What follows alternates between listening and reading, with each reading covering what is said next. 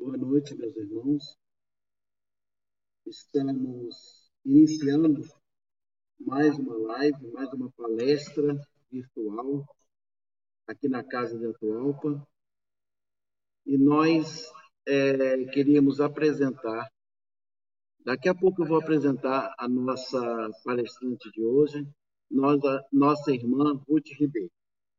Antes da palestra, nós temos nesse livro, Caminho, Verdade e Vida, de Emmanuel. Quem tiver em casa pode procurar. Caminho, Verdade e Vida. O capítulo 12, Educação no Lar. É exatamente o tema do nosso comentário, do comentário da nossa irmã Ruth, hoje. Então, nós vamos ler, como preparação de ambiente, esta, esta página, Educação no Lar. Tem uma mensagem, tem um trecho do Evangelho de João, capítulo 8, versículo 38, em que ele diz: Vós fazeis o que também viste junto de vosso Pai. Vós fazeis o que também vistes junto de vosso Pai. Aí agora nós temos o comentário do nosso irmão Emanuel.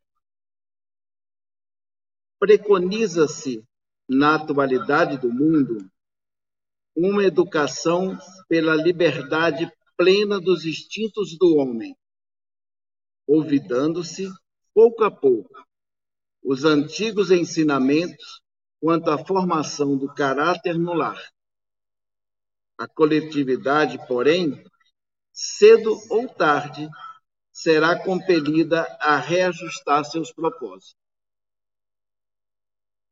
Os pais humanos têm de ser os primeiros mentores da criatura. De sua missão amorosa, decorre a organização do ambiente justo. Meios corrompidos significam maus pais, entre os que, a peso de longos sacrifícios, conseguem manter na vigilância coletiva a segurança possível contra, contra a desordem ameaçadora. A tarefa doméstica nunca será uma válvula para gozos improdutivos, porque constitui trabalho e cooperação com Deus. O homem ou a mulher que desejam ao mesmo tempo ser pais e gozadores da vida terrestre estão cegos e terminarão seus loucos esforços, espiritualmente falando, na vala comum da inutilidade. Debalde se improvisarão sociólogos para substituir a educação no lar por sucedâneos abstrusos que envenenam, envenenam a alma.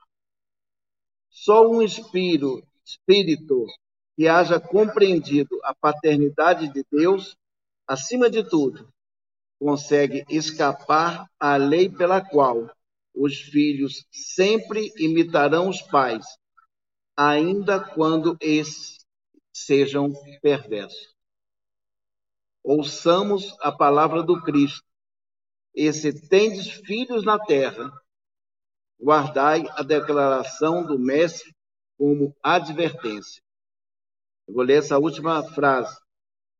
Ouçamos a palavra do Cristo e tendes filhos na terra, se tendes filhos na terra, guardai a, de, a declaração do mestre como advertência. A declaração do mestre foi aquela que a gente leu, que é o versículo de João: Vós fazeis o que também vistes junto de vosso Pai. Bem, meus irmãos, antes de nós iniciarmos, nós vamos nos conectar com a espiritualidade maior, pedindo ao nosso Pai Deus, ao nosso irmão Jesus, aos espíritos amigos da casa de Atualpa, ao anjo guardião de, de, todos, os de todos nós, para que inspire a nossa irmã Ruth, que fará uso da palavra, e nesse momento nós pedimos as bênçãos para ela. Que assim seja. Meus irmãos, nós estamos no salão do Bloco A aqui do Grêmio. Estamos fazendo dessa forma, uma forma híbrida, transmitindo a, a palestra virtual de forma online. Alguns estão assistindo pelo Facebook outros pelo YouTube. E também estamos abertos aqui ao salão para quem quiser comparecer. Então, nesse momento, eu vou passar a palavra para a nossa irmã, que falará sobre educação no lar. Um tema importantíssimo, principalmente para todos nós que temos filhos, depois vem os netos, e a gente vai passando a mensagem, a boa mensagem para todos eles.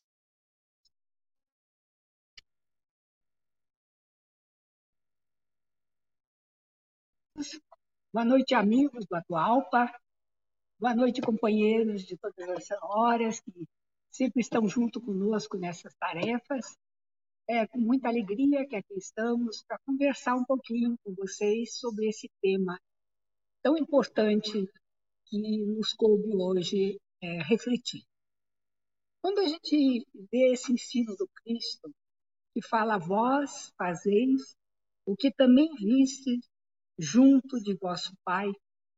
E vemos as, as reflexões que Emmanuel trouxe sobre essa, esse assunto, nós logo nos chama atenção para alguns pontos que Emmanuel destacou. Ele coloca aqui, no primeiro plano, no primeiro momento, a respeito do tipo de educação que nós estamos fornecendo aos nossos filhos na atualidade. E ele fala na educação pelos instintos. E, na realidade, nós deixamos muito meio de lado essa questão de educar pelos valores, educar né, para a bondade, para a espiritualidade. E a, os pais de hoje procuram mais educar para satisfazer os seus instintos, satisfazer as suas necessidades materiais.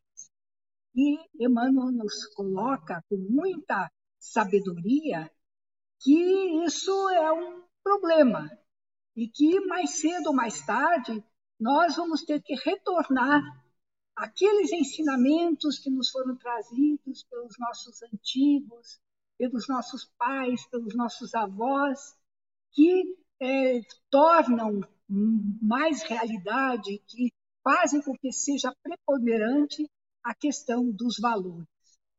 Então, esse é um ponto que Emmanuel destaca nessa, nesse ensinamento. O outro ponto que me chamou bastante atenção foi quando ele coloca que nós, pais, os pais de hoje em dia, estão deixando a sua tarefa, estão passando a tarefa de educar para terceiros. É como se estivéssemos terceirizando a educação dos nossos filhos. E se nós analisarmos isso com bastante clareza e com, com sabedoria, nós vamos verificar que realmente, pelo, nossa, pelo tipo de vida que os pais estão tendo hoje em dia, pela necessidade de trabalhar, de passar horas e horas nos seus escritórios, de cuidar da sua carreira, das suas profissões, nós acabamos terceirizando essa tarefa tão importante que é a tarefa de educação para as escolas, para os psicólogos, para os terapeutas, para os, os educadores de, de artes e de muitas outras funções. E cada vez mais trabalhamos mais, nos dedicamos mais às nossas profissões para poder ter mais remuneração e poder oferecer aos nossos filhos cada vez mais profissionais que os orientem neste processo educativo. E aí vem realmente a questão que precisamos analisar com muito carinho.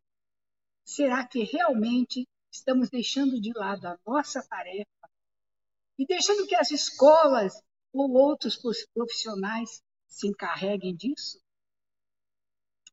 Esse é um ponto interessante, porque Emmanuel ele, ele chama atenção para essa nossa responsabilidade de pais. E o outro ponto que também me chamou bastante atenção é exatamente aquele que é, nos, nos remete à frase do Cristo: Vós fazeis o que também viste junto com vosso Pai, que é a questão do exemplo. Nossos filhos vão fazer exatamente o que nós fazemos. Nós fizemos o que nossos pais fizeram. Nós repetimos em muitas questões, em muitas situações, aquilo que nossos pais faziam. E nossos filhos vão fazer o que nós fizemos? Temos tempo para estar junto deles, mostrando a eles, através do exemplo, o que é realmente a educação? Estamos nós sendo os exemplos, os bons exemplos para nossos filhos? Ou estamos passando a eles valores que não são realmente aqueles com os quais nós nos podemos, nós vivemos, valores que nós usamos no nosso dia a dia, valores que são a nossa filosofia de vida. Então, o que é que nós estamos transmitindo aos nossos filhos? quais são os valores que eles vão repetir quando forem adultos. E aí, realmente, é o ensinamento da, do, da formação, da educação pelo exemplo. O que o Cristo fez com maestria. Né? É, o Cristo passou vários anos simplesmente educando pelo exemplo, pelo que ele fazia, pelas lições que ele trazia no seu dia a dia. Então, esses três pontos foram os pontos que eu achei é, importantíssimos nessa reflexão de Emmanuel. Porque ele nos fala, primeiro, o que é educação. O que é para nós, espíritas, educação? Porque muitas vezes nós é, simplesmente dizemos que educação, ah, fulano tem uma boa educação, porque ele é polido, porque ele trata bem as pessoas, ou porque ele tem cultura. Será que isso é educação? Kardec nos coloca a educação como a arte de formar caracteres, algo muito mais importante, muito mais profundo. A educação é, exatamente aquela transformação é mudar o nosso indivíduo, o indivíduo que está junto de nós, é transformá-lo, é fazer com que ele crie novos hábitos, que ele crie melhores hábitos, que ele se transforme para a perfeição, para a perfectibilidade de que somos é, capazes. Então, educar é muito mais do que se espera que uma escola faça para nossos filhos.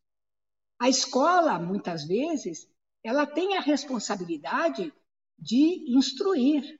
Esperamos dela isso, que instrua nossos filhos, né?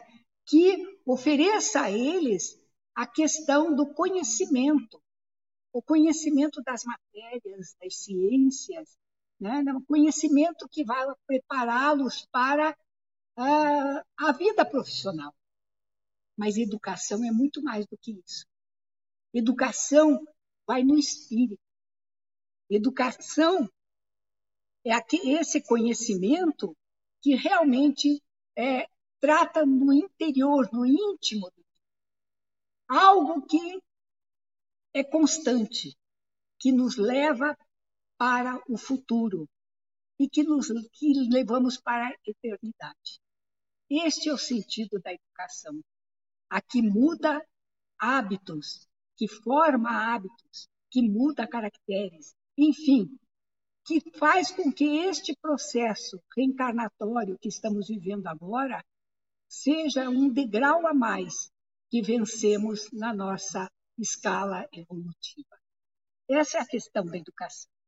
Claro que a gente sabe que através do tempo, através dos séculos, a educação vai se transformando. Sabemos também que existem vários tipos de educação. Né? A educação afetiva, a educação moral, a educação é, intelectual, a educação do físico, a educação das artes, vários tipos de educação. Mas quando nós tratamos da educação no lar, nós queremos exatamente essa transformação espírita. Queremos que os nossas, as pessoas que convivem conosco, as crianças, os nossos filhos, eles possam realmente formar hábitos sadios, formar valores que certamente os capacitarão para uma vida melhor. Né? Essa questão da educação é muito importante, porque nós vemos essa educação como o real instrumento de progresso. Né? Essa educação é que faz com que nossos filhos possam galgar degraus maiores, melhores, mais importantes nesta vida de espírito. E quando nós falamos no lar, nós nos referimos realmente a família, aqueles que estamos juntos, né, que viemos nesta, nessa jornada encarnatória para traçar rumos juntos, para corrigir erros de passado, para harmonizarmos-nos mutuamente. Isto é o sentido de família. Sabemos que a família se constrói muitas vezes não só com espíritos amigos, aqueles que é, convivem conosco, que nos amam e que são afins nesse processo encarnatório. Na maioria das vezes, trazemos ao nosso lar aqueles que precisam se reajustar conosco.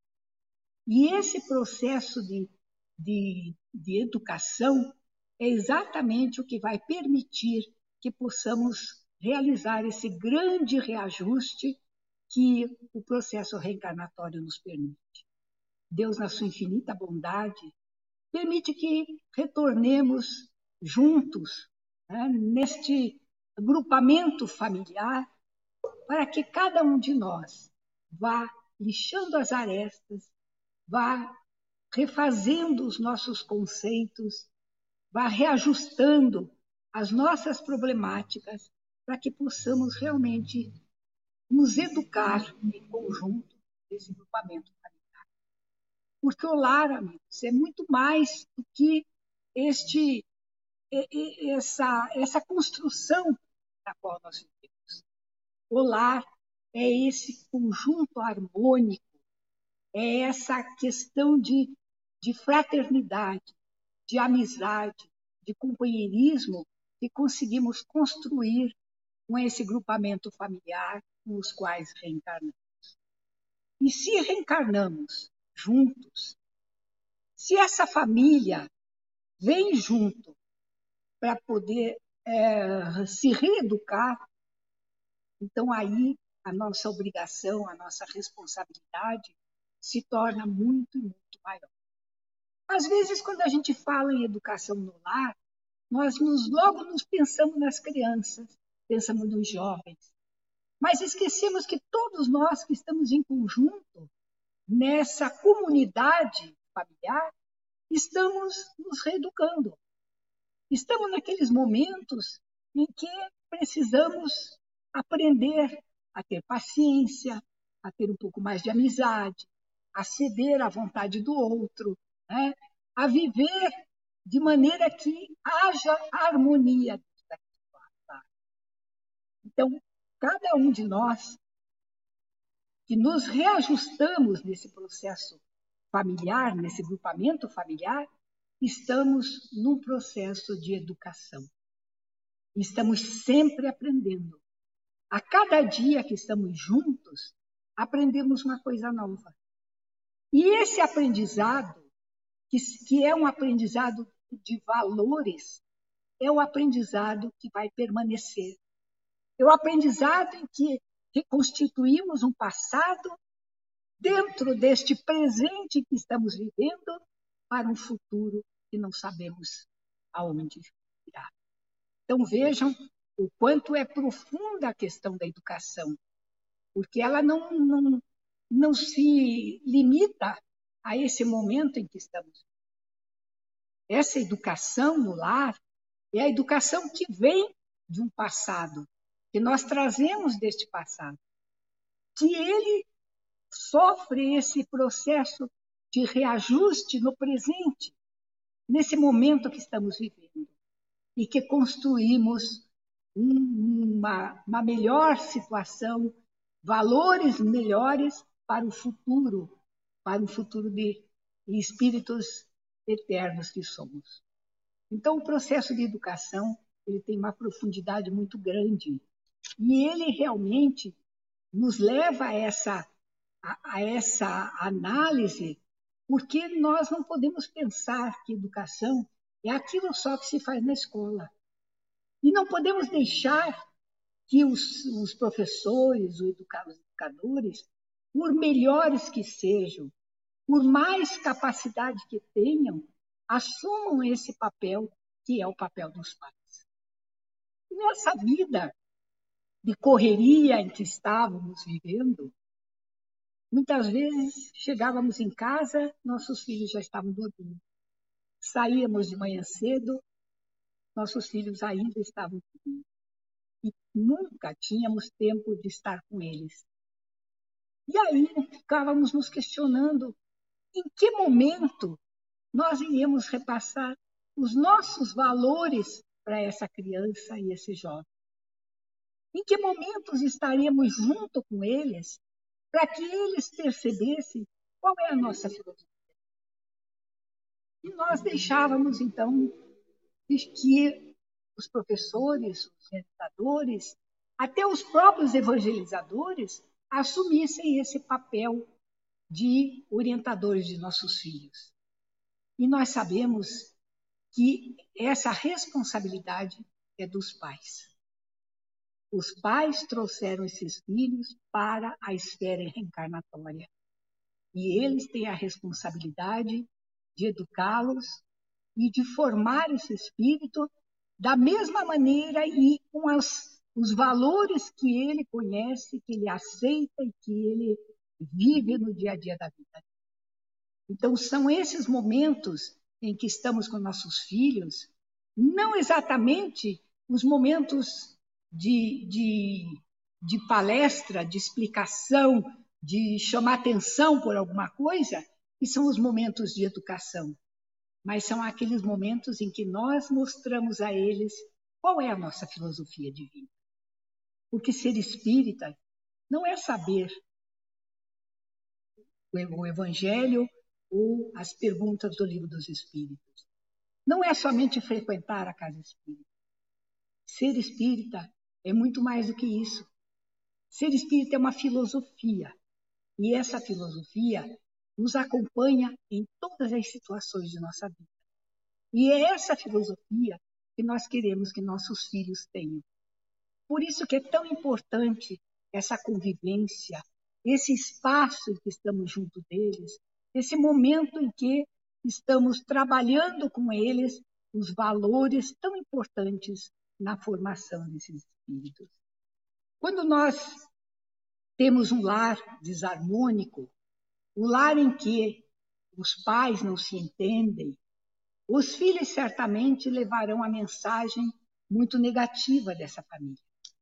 Porque a família é a retaguarda desses filhos. É ali que eles encontram o porto seguro. E se não existe harmonia, não existe paz, não existe tranquilidade, esses filhos também serão pessoas inseguras.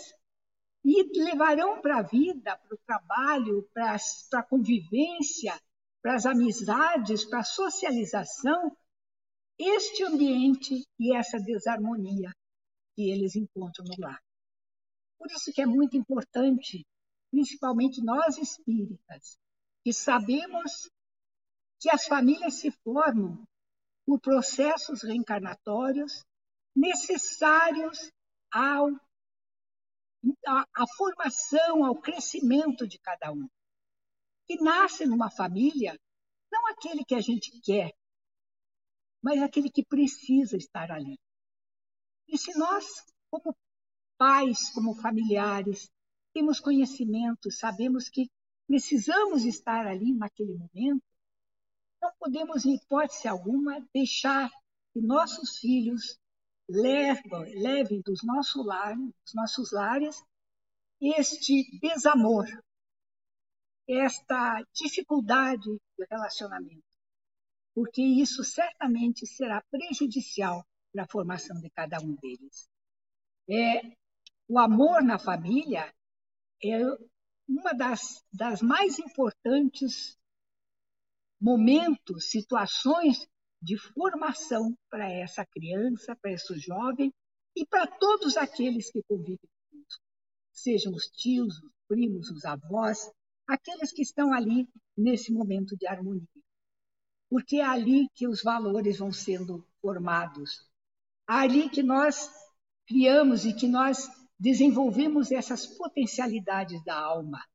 São, são as nossas crenças pessoais que regem a nossa vida é que são passadas às crianças e aos jovens neste momento. E a gente vê muitas vezes que nós nos descuidamos disso. No afã de oferecer o que é de melhor para os nossos filhos em matéria de escola, em matéria de bens, em matéria de tudo aquilo que a tecnologia e a modernidade nos oferece, esquecemos que nós somos os verdadeiros formadores dessa criança, desse jovem, e que nós somos muito mais importantes do que qualquer coisa que eles possam receber de material dentro do lar. E a gente vê essa essa falta, né, esse esquecimento, deixando que outros lá fora ensinem nossos filhos aquilo que certamente nós não queremos, aquilo que vai contra as nossas crenças e os nossos interesses e as nossas, os nossos valores. E às vezes são coisas pequenas, às vezes são coisas muito simples, não são aqueles aqueles, aquelas causas grandiosas que nós achamos que todos vão ter que se defrontar com todas elas.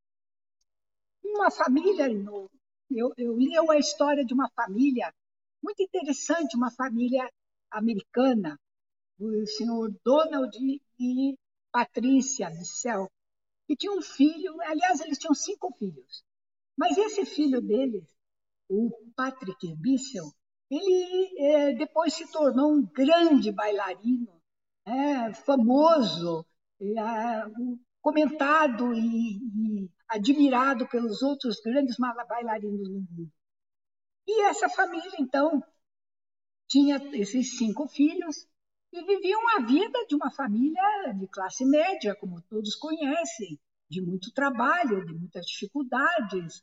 E é, quando essa criança tinha os sete anos, essa família já tinha se, tinha se mudado de casa umas seis, sete vezes em busca de lugares melhores para morar. E, e assim, nessa vida de dificuldades, eles iam levando e iam educando os seus cinco filhos. Essa criança era uma criança com características especiais. Né? Ele tinha já desde pequeno a sua característica, a sua inquietação. A mãe conta que já com sete meses ele não andava, ele corria, porque ele era uma, um espírito inquieto, um espírito com necessidades maiores né, e que deveriam ter sido melhor olhadas, melhor orientadas pelos pais. E essa criança, quando tinha 10 anos, foi apresentado à dança momento simples. A irmã precisava de um par para dançar e levou esse irmão e ele foi apresentado à dança nesse momento. E aí ele amou, adorou aquilo que fazia. E se tornou, então, um, um estudioso da dança. Frequentou grandes escolas, se esforçou, procurou aprender tudo que era possível, foi atrás de grandes bailarinos, enfim, se tornou um grande e maravilhoso bailarino. Patrick, aos 21 anos, já era o primeiro bailarino do primeiro do colégio American Ballet, um teatro famosíssimo nos Estados Unidos. E ele então dançava maravilhosamente, encantava a todos. Né? Era bajulado, era paparicado, era convidado para muitas coisas, né? e viveu ali aquela vida de glamour e, e de muito trabalho, é claro, de muitas dificuldades, mas também de muita glória. E neste, nessa vida, esse Patrick, logo, claro, se for, ganhava dinheiro e começou a entrar no vício, usando drogas, usando a bebida. E até por alguns anos ele conseguiu se manter nesse colégio, nesse teatro, é, enganando a todos, procurando é, fazer de conta que ele não era um viciado. E mais logo, nada disso mais foi possível. Ele começou a faltar aos ensaios, começou a sair fora da, da, daquele que era o combinado, e, em pouco tempo, ele foi demitido desse, de ser o primeiro bailarino desse grande teatro. E daí, então, foi por água abaixo a sua vida. Foi um, vários, foram vários anos de degradação, de consumo de álcool, de consumo de drogas, de se internar em, em lugares para recuperação, de momentos de recuperação, de recaída. Então a vida dele foi muitos e muitos anos dessa maneira e aquele tempo, aquela aquele glamour que ele tinha foi pouco a pouco se acabando. Numa das últimas internações que ele teve, ele se sentiu fortalecido, achou que ele já estava bem, que ele ia conseguir superar tudo aquilo. E chegou então a época do Natal. Ele ligou para sua mãe e disse para ela: "Ah, mãe, eu esse ano eu não vou passar o Natal com vocês, eu vou ficar sozinho aqui, porque eu quero me experimentar. Eu quero me provar. Eu quero ver se eu consigo ficar longe das drogas, se eu já estou forte o suficiente para vencer tudo isso. Então, eu quero ficar sozinho para fazer essa experiência. Então, a mãe aceitou e ele ficou, passou Natal sozinho na, na cidade de Nova York. E quatro dias depois do Natal, ele foi encontrado morto no seu apartamento, vítima de uma overdose e desse consumo exagerado de drogas. E é claro, né, quando acontece uma coisa dessas no nosso lar, na nossa família, imediatamente nós vamos atrás dos culpados. Quem são os culpados disso tudo? E aí a mãe fez uma declaração muito interessante. Porque a gente procura culpar, culpar a vida de sacrifícios que ele teve, culpar o estresse a que ele estava submetido, culpar os bajuladores que fizeram, faziam com que ele se tornasse grande, né? E ele, com aquela vaidade, ele achou que era invencível. Culpar muitas e muitas pessoas, os passadores de droga, né? aqueles que entregam e fazem, é, viciam as crianças, os jovens, as pessoas. Culpamos inúmeras pessoas. E essa mãe então fez uma declaração dizendo que nós culpamos a todos que estão ao nosso redor, mas esquecemos de olhar para nós mesmos. Esquecemos de nos culpar por aquilo que aconteceu. E na maioria das vezes, as grandes tragédias que acontecem nos nossos lares é porque faltou algum aspecto dessa educação que é tão importante que seja. É por isso que Kardec nos diz sempre, e lá no Livro dos Espíritos, ele nos orienta de que a educação é uma arte e que é preciso que nós nos dediquemos a observar a todos os caracteres, os hábitos das crianças, dos jovens que estão no nosso lar, daqueles que vieram sob a nossa responsabilidade. Observemos atentamente os caracteres dessa criança e procuremos, pouco a pouco, e corrigindo aqueles erros, como plantas jovens que precisam ser é, endireitadas. Então, Kardec nos fala da educação como uma arte, a arte de todo dia, e que nós precisamos olhar para o nosso filho, olhar aquele espírito que está junto de nós, para que a gente possa realmente ir corrigindo aqueles pequenos deslizes, aqueles problemas, aquelas problemáticas de passado que todos trazem e que precisam ser corrigidos. E aí, então, é que nós sabemos que a educação demanda tempo. Tempo, responsabilidade, perseverança. Nós, pais, sabemos quanto é difícil corrigir um filho. Quantas vezes precisamos repetir a mesma coisa para que eles assumam que aquilo é errado? Quantas vezes precisamos, precisamos corrigir as coisas que são feitas para que eles assumam que não é daquela maneira que tem que ser feita? E se não estamos junto de nossos filhos, como vamos corrigir?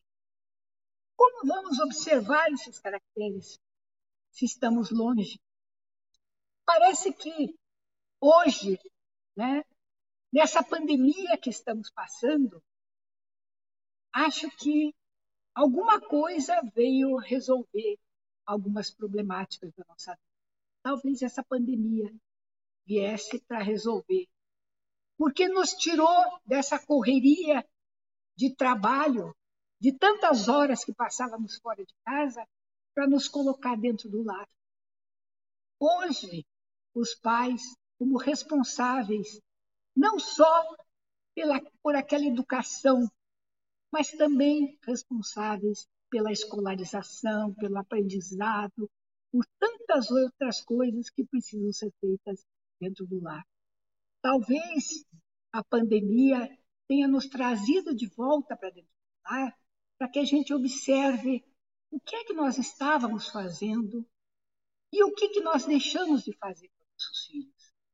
Como são nossos filhos? Pequenos tiranos que exigem as coisas, que brigam, que gritam, que, faz, que fazem é, malcriação para os pais, para os familiares? Será que nós estávamos vendo que eles eram assim? Egoístas, que não dividiam nada com ninguém, Será que nós vimos essa, esse caráter nos nossos filhos? Então, são várias situações que talvez a pandemia nos trazendo para dentro do lar nos chame a atenção e nos faça observar e talvez melhorar esse processo educativo que devemos fazer com aqueles que estão sob a nossa responsabilidade. Então, amigos, é muito interessante, é muito importante que na atualidade no mundo que estamos vivendo, né? nessa situação de hoje, desse ano de 2020, que fomos obrigados a ficar dentro de casa, que a gente reveja né, aquelas ferramentas que a doutrina espírita nos trouxe e nos traz, nos oferece para o processo educativo. Estando dentro de casa, nós sabemos quantas dificuldades estamos enfrentando. Desde as dificuldades materiais, porque muitos de nós estão com dificuldade de ganhar vida, até as dificuldades da convivência, até a dificuldade de não encontrar um momento de paz dentro de casa. Mas é realmente o momento de ver o nosso outro, e de ver aquilo que eu preciso mudar em mim para poder conviver. Isso é a educação. Essa é a educação que se espera de todos nós. E essa educação que precisamos trazer para nossa família, para o nosso lar, para todos aqueles que estão junto de nós. Né? O espírito, é, o espírito dos pais tem por obrigação transformar, modificar, ajudar esse filho a crescer e a evoluir. Porque sabe, meus amigos, quando nós deixamos isso para trás, quando nós não realizamos essa tarefa, o nosso castigo com certeza vai ser os nossos filhos, ver os nossos filhos sofrer. Não sofrer só aqui na terra, mas sofrer também no mundo espiritual, porque nós deixamos de trabalhar com eles essa transformação, essa formação de hábitos, esse desenvolver das potencialidades da alma. Isso que nós deixamos de fazer. E nós não queremos, em momento algum, responder a Deus nosso Pai negativamente quando nos for perguntado: O que fizeste dos filhos que coloquei sob sua guarda, sob sua responsabilidade? O que fizeste deles? O que nós fizemos? O que nós oferecemos a eles para que eles possam enfrentar o dia a dia da vida? Para que eles possam enfrentar os problemas que todos vão passar. Que ferramentas, que instrumentos demos a eles? Por que não usamos a doutrina espírita e tudo aquilo que ela tem de tão importante para nos oferecer, para como, como manual de vida? Por que nós oferecemos isso aos nossos filhos? Isso vai nos ser cobrado. E certamente teremos, abaixaremos a cabeça e vamos pedir a Deus que nos dê novas oportunidades de refazer esse reencontro, de refazer essa alma que deveria estar crescendo junto de nós, se harmonizando com toda essa família e nós deixamos que ela se transviasse. Então é muito importante que a gente perceba que o lar é o coração de todo organismo social. Se o lar estiver bem, se nós formarmos seres bons, educados, amigos, carinhosos, responsáveis, nós teremos uma humanidade muito, muito melhor. A paz do mundo, a paz que a gente tanto deseja, vencer a violência, vencer todas essas, essas dolorosas situações de que estamos imersos nessa, nessa vida na Terra, precisa começar dentro do nosso lar. A paz começa no nosso, debaixo do nosso telhado. E se nós não conseguimos conviver em paz na nossa família, como é que vamos esperar que a humanidade tenha paz? Então é ali que nós começamos a primeira caminhada, a caminhada de educar aqueles que estão junto conosco. Aproveitemos a doutrina espírita e tudo aquilo que ela nos traz de valioso, de grandioso, acima de tudo a lei da reencarnação, que nos mostra que somos todos espíritos vivendo e aprendendo na Terra e que cada um precisa fazer a sua parte para que possamos evoluir e, quem sabe, né, ter uma terra de transição, um mundo de transição muito e muito melhor. Essa é a mensagem que nós queríamos conversar com vocês sobre o que Emmanuel nos trouxe como reflexão nesse ensinamento do Cristo, porque ele chama atenção, acima de tudo, como pais, como responsáveis, como amigos, como aqueles que vão realmente elevar esses espíritos para outros páramos, para outros lugares de muito mais amor, de muito mais paz, de muito mais tranquilidade. Que Jesus nos dê força, nos ajude, é, nos permita continuarmos sendo os melhores pais possíveis e levando a melhor educação para todos os nossos filhos. Um abraço coração, no coração de cada um de vocês e que breve possamos estar aqui com essa casa cheia, conversando com todos sobre tão importantes aspectos da nossa vida. Muito obrigada.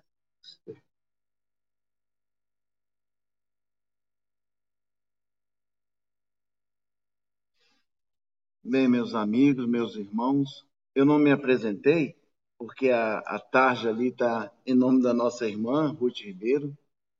Meu nome é Paulo de Tassi e a gente está hoje é, dando esse apoio à palestra da nossa irmã. Eu queria é, só fazer uma, uma observação que criar filhos dá trabalho. E como? E como, né, Ruth? Dá trabalho. Então, ela citou aqui que nós precisamos de tempo, responsabilidade e perseverança. Muitos conhecem outros casais, para a gente não falar da gente, né? Falar de outros, que não dão, não dão seu tempo à educação dos filhos. É, assumem filhos, é aquela alegria quando a mãe engravida, é o enxoval, depois que nasce, como a nossa irmã colocou, terceiriza. A responsabilidade passa para outros. E depois nós vamos querer. É, depois, ela, a terceira palavra é perseverança. A perseverança é importante porque em alguns atos, a gente, algumas, alguns processos educativos, nós não vamos ter de imediato um resultado. De imediato. Mas a perseverança vai fazer aos poucos, aquele resultado que nós esperamos vá chegando e vá se implantando. Meus irmãos, é, hoje é, eu fiz uma aqui, aqui no papel, né? Eu anotei a presença da nossa irmã Maria do Carmo na nossa live. Ela está lá em Anchieta, no estado do Espírito Santo. Também da Valéria Cristina, nossa esposa, que está lá em Guarapari, no Espírito Santo. E mais longe um pouquinho, só notei alguns nomes, de pessoas, inclusive, que se manifestaram. Aqueles que não se manifestaram, nosso irmão Vitor Bruno Santos, muito conhecido aqui na nossa casa pelo livro Espírito Poético.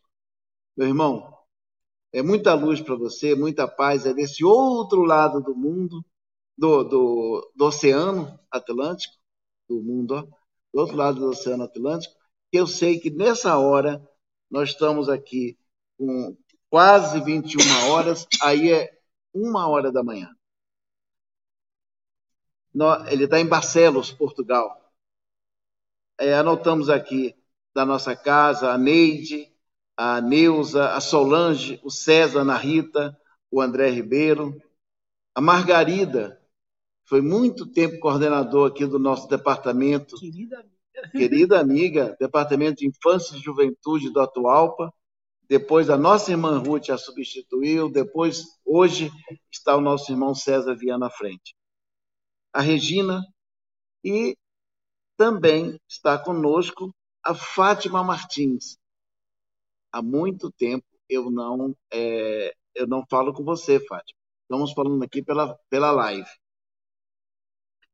Pessoas novas que nós não, é, é, pessoalmente não conhecemos. Maria Alice Oliveira, a Leida Morvan e Ariedna de Jesus. Sejam bem-vindos. Na segunda-feira voltamos com nova live. É, segunda, quinta, segunda, quinta, sempre às 20 horas. Essa, como eu disse no início, é uma live é uma reunião, uma palestra virtual, pode ser é, assistida aqui no salão, com todos aqueles requisitos de garantia, por conta da pandemia que vivemos, mas é, também pode ser assistida pelo YouTube e pelo Facebook. Gente, nós vamos falar um pouquinho agora da Cesta do Coração. Se vocês não estão aqui no Atualpa, e hoje eu já vi lá no nosso refeitório. algumas cestas que já ficaram de hoje para amanhã.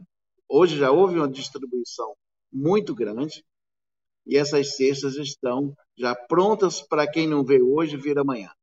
E como é que essas cestas aí, ó, cesta do coração.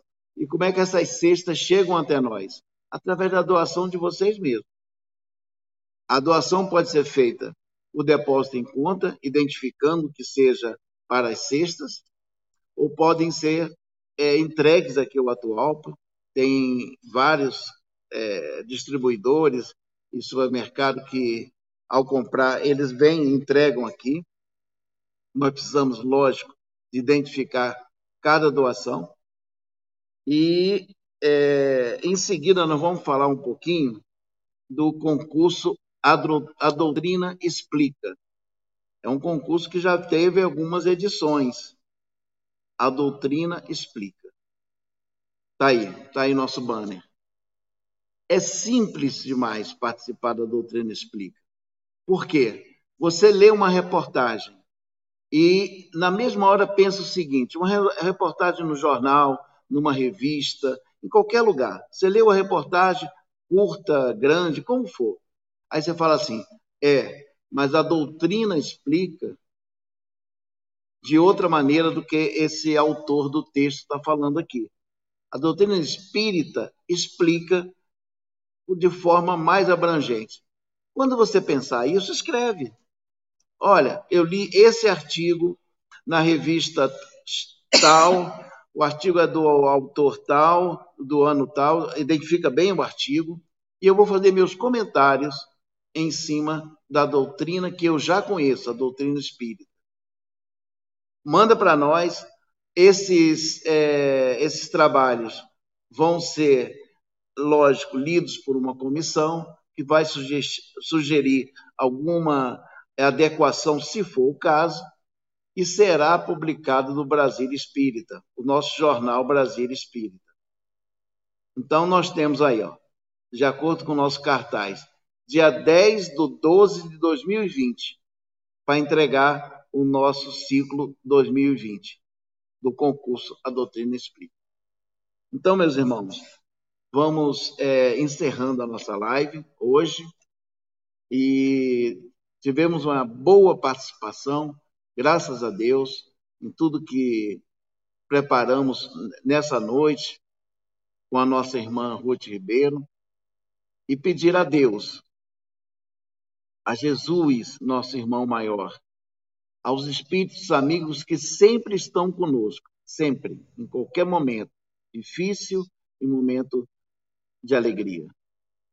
Que possam estar nos inspirando, nos orientando para aquilo que de melhor possamos fazer com os nossos filhos, com a nossa família, para que depois possamos sorrir, possamos estar despreocupados, porque colocamos educamos um ser à luz da doutrina espírita e da boa educação.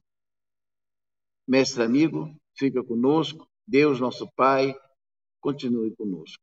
Que assim seja. Pessoal, muito obrigado a, a todos vocês e até segunda-feira com a nova palestra virtual.